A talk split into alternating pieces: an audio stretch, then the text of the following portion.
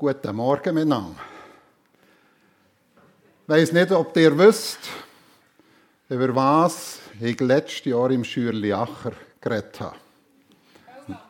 Heulampe. Heulampe. Und ich weiss auch, warum das, das da in Erinnerung geblieben ist. Für die, die nicht dabei waren, ich habe hier schön über Säulämpli geredet und ein bisschen gehängelt und plötzlich geht das Säulämpli, das brennende Öllämpchen, und es war trocken, gewesen, geht davor ab und zersplittert und so. He? Aber es ist nichts passiert, außer das Öllämpchen ist kaputt und euch ist Predigt geblieben. das ist ja auch gut. Äh, auch heute Morgen ein bisschen glasige Sachen mitgebracht. Ich hoffe, es geht nicht den Boden. Es kann sein, dass sich äh, heute Morgen, also von der Anzahl Leute, hat sich noch ein Teil Schürli Acher verehrt äh, die vielleicht dort hier jetzt einen Privatgottesdienst feiern. Ja, heute Morgen, ich habe mir es eigentlich ein anders vorgestellt. Ich habe gedacht, wir sind auf dem Schürli Acher, wir schwitzen dort hier, es ist heiß wie verrückt, so wie es da die bis vorgestern war. Und wir haben alle Durst wie verrückt. Und ich habe gedacht, das Thema Durst stillen oder Durst löschen wäre ja so passend zu diesen heißen, zu diesen heißen Tagen. Jetzt ist es halt ein bisschen anders. Ähm, aber nichtsdestotrotz, wir alle zusammen kennen es, wenn wir so richtig Durst haben. Ich weiss nicht, ob der eine oder andere so richtig, aber auch richtig Durst hatte. Schon einmal. Richtig Durst. Nicht einfach ein bisschen, oh, ich muss einfach etwas trinken. Aber was machen wir, wenn wir Durst haben? Wir haben es ja gut, oder? Wir können einfach den Wasserhahn aufdrehen und ähm, smooth Wasserhahn haben. Oder wir nehmen hier so ein Fläschchen. Und dann zischt das. Und dann, der hat alle zusammen auch Durst und ich. ah, wir können den Durst stillen. Das machen wir. Durst stillen. Ich weiß nicht, ob dir bewusst ist, dass unser Körper aus ca. 80% Wasser besteht. Und wir sind sozusagen wandelnde Wasserbomben. Also das heißt, ich habe jetzt heute Morgen ungefähr 80 Kilo Wasser hierher geschleift. Und das hat mir auch nicht genützt, wenn ich einen Sodastream daheim hatte. Hätte ich gleich müssen das hierher schleppen. Letztendlich bestehen wir eben zu einem Großteil aus Wasser und das ist wichtig und das ist auch richtig. Unser Schöpfer hat auch keinen Fehler gemacht, dass wir aus so viel Wasser bestehen. Ähm, und darum, weil unsere Organe unbedingt immer genug Wasser brauchen, Flüssigkeit brauchen, hat Gott uns ausgerüstet mit einem ganz bestimmten Empfinden. Und das Empfinden nennt sich Durst. Und das Durstempfinden ist etwas ganz Wichtiges. Ich habe nachher gelesen im Begriffslexikon Durst heißt eigentlich Trockenheit in der Kehle ist ein Signal des gesunden Körpers, das bei einem Flüssigkeitsdefizit oder bei einem Salzüberschuss verspürt wird. Es meldet damit ein existenzielles Bedürfnis und es weckt eben das Verlangen zum Trinken. Das bedeutet mit anderen Worten einfach, es ist lebensnotwendig. Durst ist lebensnotwendig. Ohne Wasser, das wissen wir alle zusammen, können wir nur ein paar Tage leben. Und normalerweise, sage ich mal, zeigt der Durst das eben an, dass wir müssen trinken Es gibt hin und wieder Menschen, vor allem wenn sie ein bisschen älter werden, äh, dann haben sie Adipsie. Das heißt, sie verspüren den Durst nicht mehr unbedingt und das ist eine gewisse Gefahr, dass man dann eben, weil man den Durst nicht mehr verspürt, auch nicht mehr trinkt und der Körper dann anfängt austrocknen. Und darum heisst es immer wieder, hey, du musst unbedingt trinken, mindestens ein bis zwei Liter pro Tag, auch wenn du den Durst nicht spürst, weil das eben lebensnotwendig ist. Nun, eben, wie gesagt, normalerweise tut das der ähm, Körper signalisieren, dass äh, besonders wenn wir vielleicht uns fest angestrengt haben, wenn wir geschwitzt haben oder auch bei Fieber, Durchfall, Erbrechen, äh, ist es ganz wichtig, dass wir im Körper wieder Flüssigkeit zufügen. Unser Körper braucht das, zum Beispiel die Augen, wegen der Tränenflüssigkeit, dass das, äh, das gut funktioniert. Feuchtigkeit im Mund, dass wir schlucken können. Drüsen, Schweißflüssigkeit, um den Körper eben abzukühlen. Unsere Zellen werden vom Blut gedreht, also wir merken, das ist immer ist Flüssigkeit mit im Spiel. Und wenn das fehlt, dann ist eben Durst. Das ist wie eine Warnlampe, die angeht. Beim Auto haben wir ja das, das System, oder? Wenn der Tank leer ist oder äh, zu wenig Öl, dann leuchtet es, bei mir ist das so, dann leuchtet Anfang mal ein Lämpchen auf. Das jetzt sollte man tanken. Und wenn ich das ignoriere, dann kommt irgendein ein sehr unangenehmer Ton. Piep, piep, oder? Und dann zeigt mir, jetzt musst du wirklich tanken. Und das ist bei uns genauso auch beim Körper. Letztendlich haben wir so Signal, so Warnlampen. Zum Beispiel, wenn wir Kopfweh haben, ein trockenes Maul haben, Müdigkeit, Benommenheit, Schwindel, spröde, juckende Haut, rissige Lippen, Verstopfung und so weiter, dann sind das so wie Warnsignal, hey, du sollst jetzt deinem Körper die Flüssigkeit zufügen.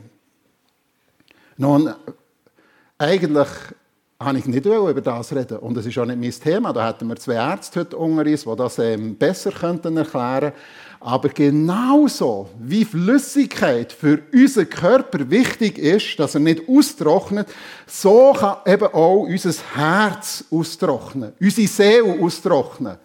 Und ich habe hier so ein Herz, da steht sogar noch, dem Herzen zu Liebe. Aber dem Herz, das ist ein sprödes Herz, ein trockenes Herz. Ihr müsst hören, wie das trocken tönt. Dünn ist es und richtig ausgemergelt. Zerfurcht ist das Herz.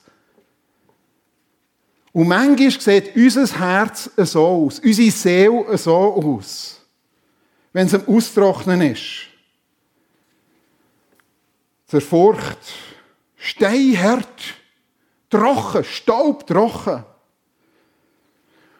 Und Warnsignal vor so einer austrockneten Seele, oder wir können es auch ein austrocknetes Herz nennen, und ich rede jetzt nicht vom körperlichen Herz, das kann Freudlosigkeit sein. Das ist ein Warnsignal.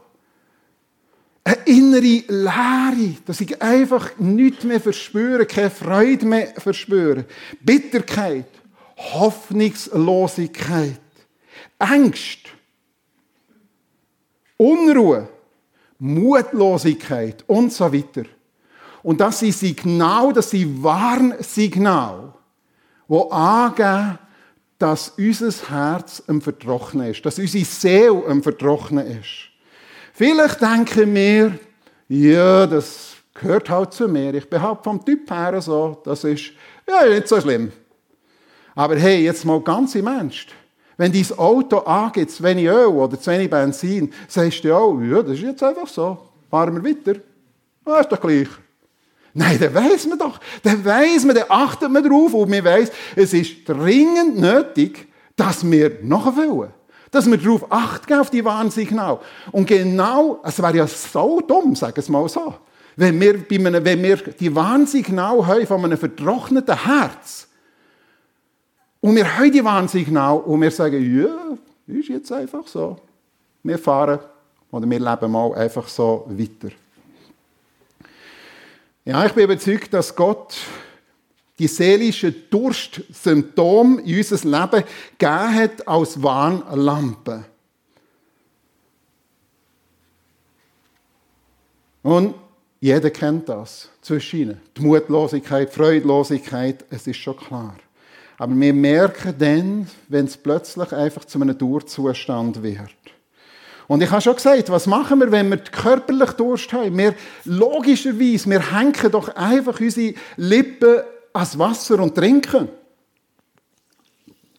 Selbstverständlich. Was machen wir denn, wenn unser Herz, unsere Seele austrocknet ist? Auch dem müssen wir wieder frisches Wasser zuführen. Und genau von dem die Bibel, redet Jesus Christus. Im Johannesevangelium wird etwas erzählt, wie Jesus am jährlichen Laubhüttenfest teilgenommen hat. Das Laubhüttenfest, das hat, oder, das feiert das Volk Israel zur Erinnerung, dass Gott sie aus der Sklaverei in Ägypten rausgeführt hat, durch die Wüste geführt hat äh, und dann nachher schlussendlich ins verheißene Land gebracht hat und dass Gott sie in der Wüste versorgt hat. Mit Manna, mit Wasser, mit allem, was sie einfach zum Leben gebraucht haben. Und jetzt ist es so, bei diesem Fest hat es jeden Tag ein Ritual gegeben. Und bei diesem Ritual hat man in einem goldigen Krug, ich habe hier leider bei uns in der Feg keinen goldigen Krug gefunden, das wäre vielleicht noch zum Anschaffen. Aber einen habe ich gefunden.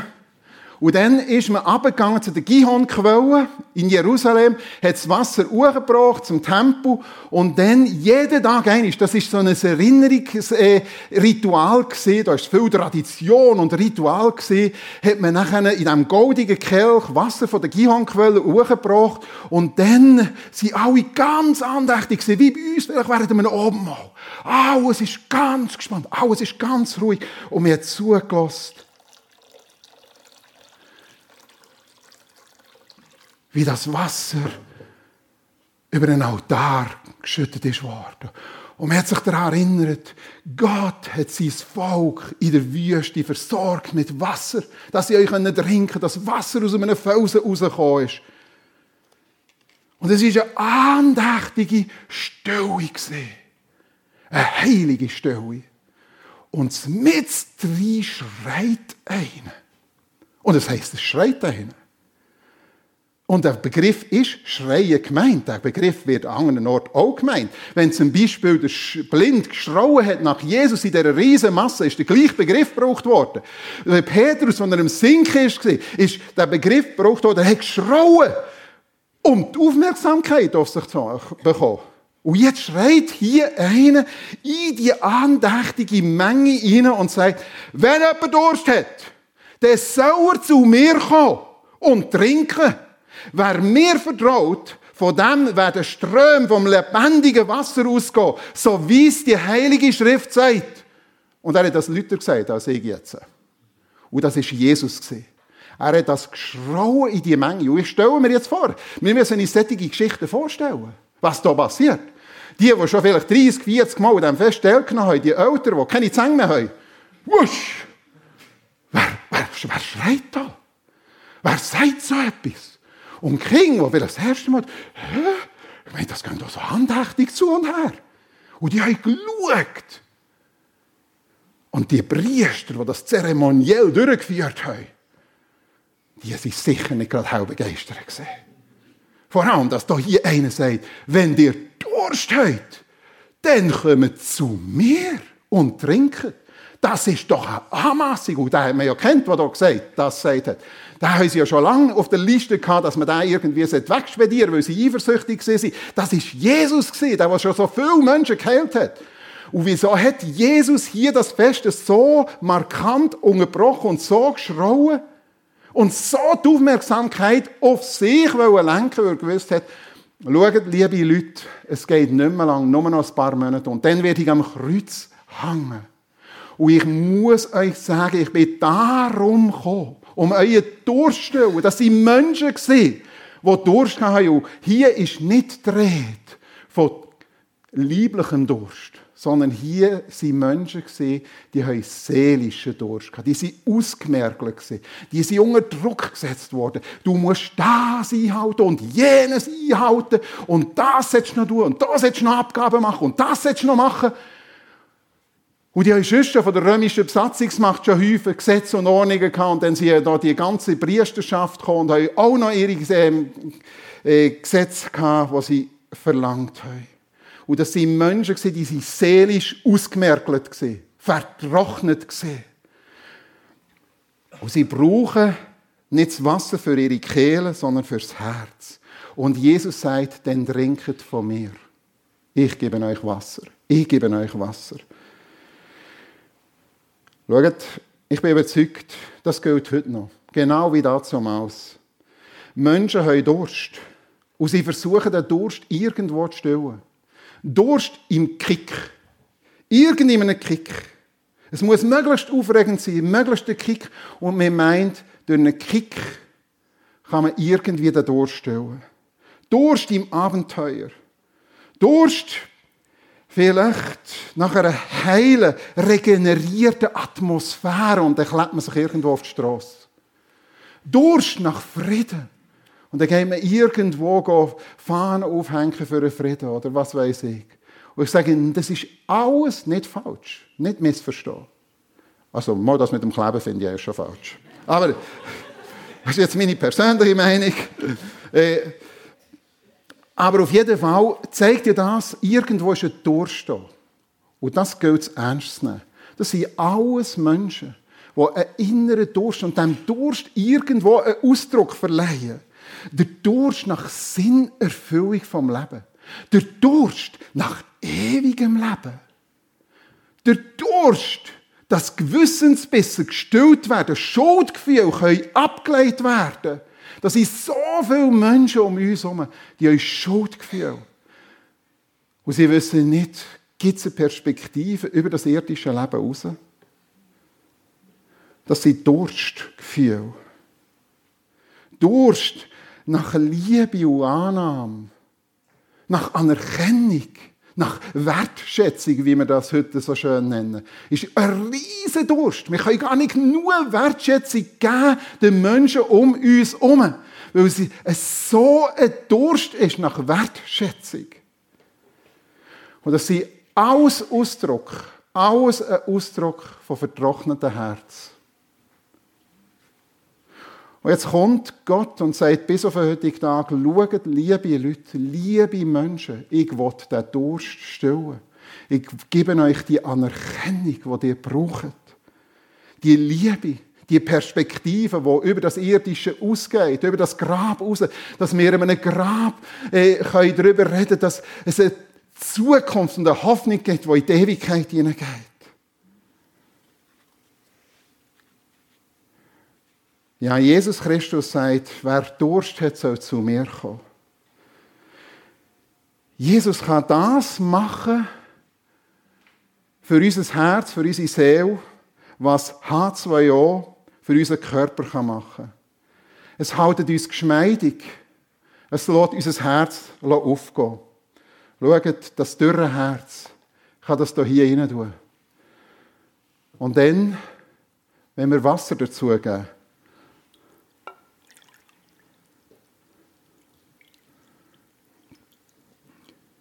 Seht ihr, was passiert mit dem Herz? Ist das nicht wunderbar? Das dürre, vertrocknete, ausgemerkelte Herz, wie das aufgeht, weil Wasser dazu kommt. Jetzt muss ich schauen, dass man nicht den Boden geht. Sonst sagen ihr dann noch, ich habe nur gemacht, dass ihr es merkt. ich muss nicht einmal eine Flasche auftun. Und bei Jesus, Jesus sagt, im Alten Testament, er nimmt ja hier auf etwas Bezug. Und im Alten Testament, vorausschauend auf Jesus steht, denn ich werde Wasser auf Durstige ausschütten und das trockene Land mit Bächen bewässern. Ich werde meinen Geist auf deine Nachkommen und meinen Segen, oder wir können auch sagen, meine Liebe, meine Zuwendung, meine Wertschätzung, meine Vergebung meine Gnade, mein Leben, das ewige Leben. Ich werde das ausschütten auf die Menschen, die das wollen. Heilsgewissheit. Und wenn es wieder aufgebraucht ist, jederzeit nachgeschüttet kann werden. Was Jesus hier gesagt hat, es wird nachher vom Johannes ja erwähnt. Er hat vom Heiligen Geist geredet. Und er gesagt hat, hey, kommt zu mir und trinkt. Er hat sich bezogen auf die Stelle. Im Römerbrief Kapitel 5 steht, die Liebe Gottes ist ausgegossen in unsere Herzen. Sie wird uns durchströmen, sie wird unser Herz aufgehen. Sie wird uns Gewissheit geben, wo die Ungewissheit ist, was kommt nach dem Tod. Sie will uns die Wertschätzung geben, die Gott, nur Gott uns geben kann. In meinen Augen, es mag sein, dass du aus dem Körpermaß fallst, dass du nicht dem entsprichst, äh, äh, wo, wo du gern wärst und, und was vielleicht die Welt erwartet, auch, auch von der Leistungsfähigkeit. Aber dass Gott uns sagt, in meinen Augen bist du wertgeachtet, weil ich dich so sehr lieb habe. Darum gebe ich meinen eigenen Sohn, Jesus Christus. Ich gebe dir alles. Alles. Und wisst ihr, was schön ist bei Wasser? Wenn ich Wasser ausschütte oder im Garten verschütte für Pflanzen, ich muss dem Wasser nicht sagen, du musst dort hier die Ritze reinziehen und in die Ritze musst du reingehen und das dort hier zu dem Würzel kommt. Und wenn ich Wasser trinke, muss ich dem Wasser nicht sagen, du, der nächste Schluck, das ist für deine Milz. Und der Angelschluck für die Leber.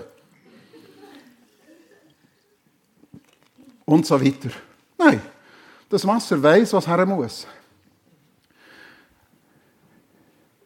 Es hat Struktur, dass es verteilen kann. Und dass ihm es nicht muss befehlen Und die trockene Seele, unsere trockene Seele, das ist nicht bei jedem gleich, wie sich das bemerkbar macht. Aber wenn wir Jesus zu uns nehmen und mit ihm anfangen, lernen, kommunizieren, reden, beten, sein Wort hören, dann weiss das Wasser, was her muss. Und es wird uns aufgehen. Es wird unser Herz aufgehen. Und noch etwas. Beim Trinken ist es so, ich kann bis dahin im Wasser stehen. Bis dahin im Wasser stehen. Und kann doch verdursten. Es ist gar nicht so entscheidend. Ich muss trinken. Ich muss es trinken.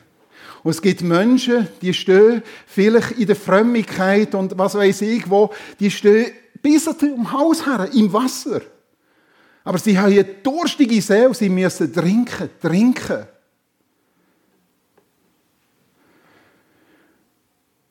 Jesus redet hier nicht in einem Gefängnis zu Insassen, zu Mördern zu Vergewaltiger. Jesus redet hier nicht zu Gottes Lügner. Jesus redet hier in einer Situation, die ist proppevoll von Tradition und Ritual.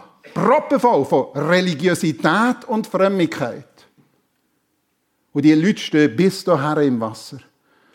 Aber sie sind innerlich verdorrt. Und Jesus redet ihr wieder Durstlöscher. Den müsst trinken. Trinken von der Gnade. Und das wünsche ich uns, das wünsche ich mir. Wer Durst hat, der soll zu mir kommen. Das heisst nicht, der soll zu der Reformierten oder zu der Freikirche oder zu der Katholischen oder zu der, was weiß ich, woher gehen. Es geht hier nicht um Denomination. Es geht um Jesus Christus. Um nichts anderes.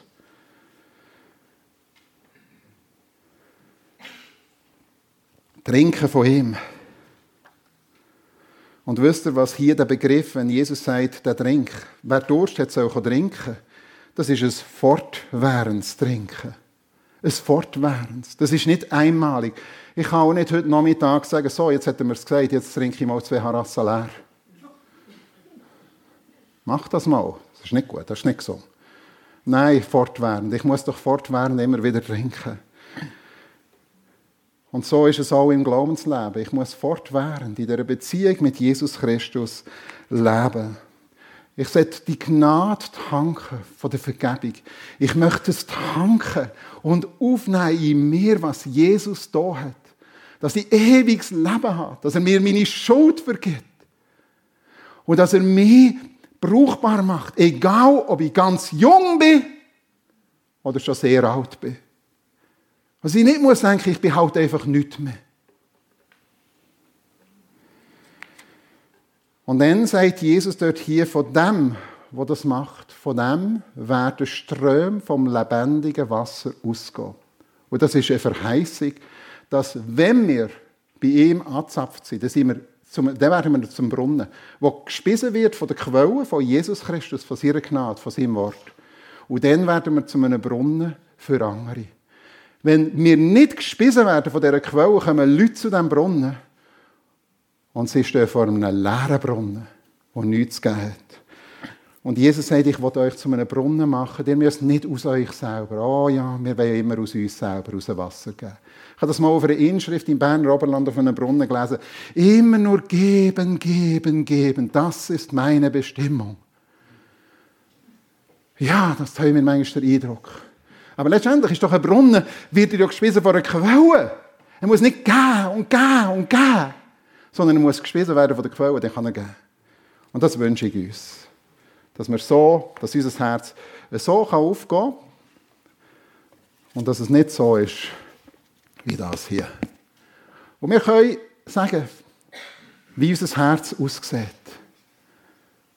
Und ich möchte dir sagen, wenn du den Eindruck hast, es sind Alarmlämpchen da, das Symptom von der, von der Freudlosigkeit, von der Mutlosigkeit, von der Perspektivenlosigkeit, dann gang nicht über das hinweg, sondern Jesus macht eine Einladung.